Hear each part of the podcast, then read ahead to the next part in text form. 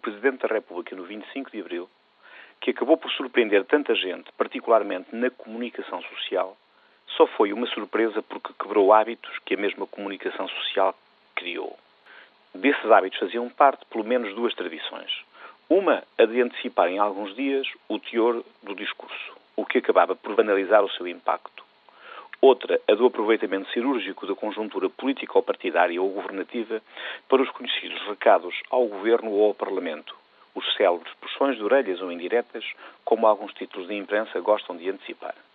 O presidente Cavaco Silva não fez uma coisa nem outra e só pode ter ficado surpreendido quem o não conhece e não esteve atento, ou esteve atento, mas com reserva mental, àquilo com que ele se comprometeu na campanha eleitoral. Este discurso concretiza um caminho e marca um estilo de presidência.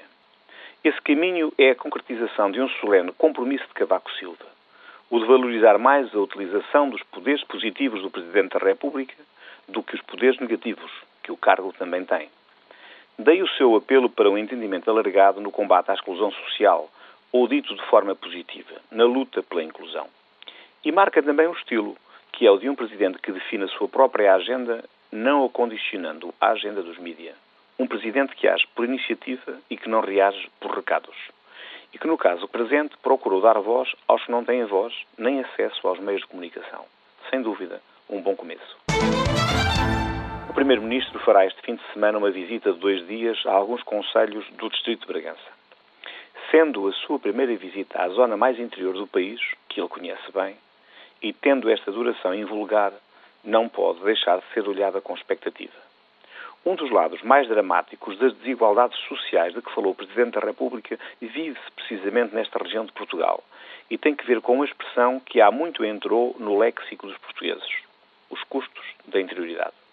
Estes custos têm expressão na desertificação, no envelhecimento populacional, no abandono escolar, na ausência de dinâmica económica e na mais desgraçada rede de comunicações do país dizer que Bragança é a única região de Portugal que não tem um só quilómetro de autoestrada, num país que há anos faz das autoestradas um dos símbolos do seu progresso, diz tudo. As deficientes acessibilidades têm a sua melhor tradução no exemplo caricato de uma parte dos habitantes deste distrito se deslocarem de conselho para conselho pelas estradas espanholas. Eu espero, sinceramente, que o Primeiro-Ministro não deixe de ter presente este problema, naturalmente, entre outros, quando este fim de semana se deslocar a Bragança. Se o fizer, terá, de certa forma, correspondido a uma parte do apelo feito pelo Presidente da República para uma convergência na luta pela inclusão, neste caso entre regiões, e terá começado a cumprir uma esperança antiga dos transmontanos de todos os quadrantes políticos.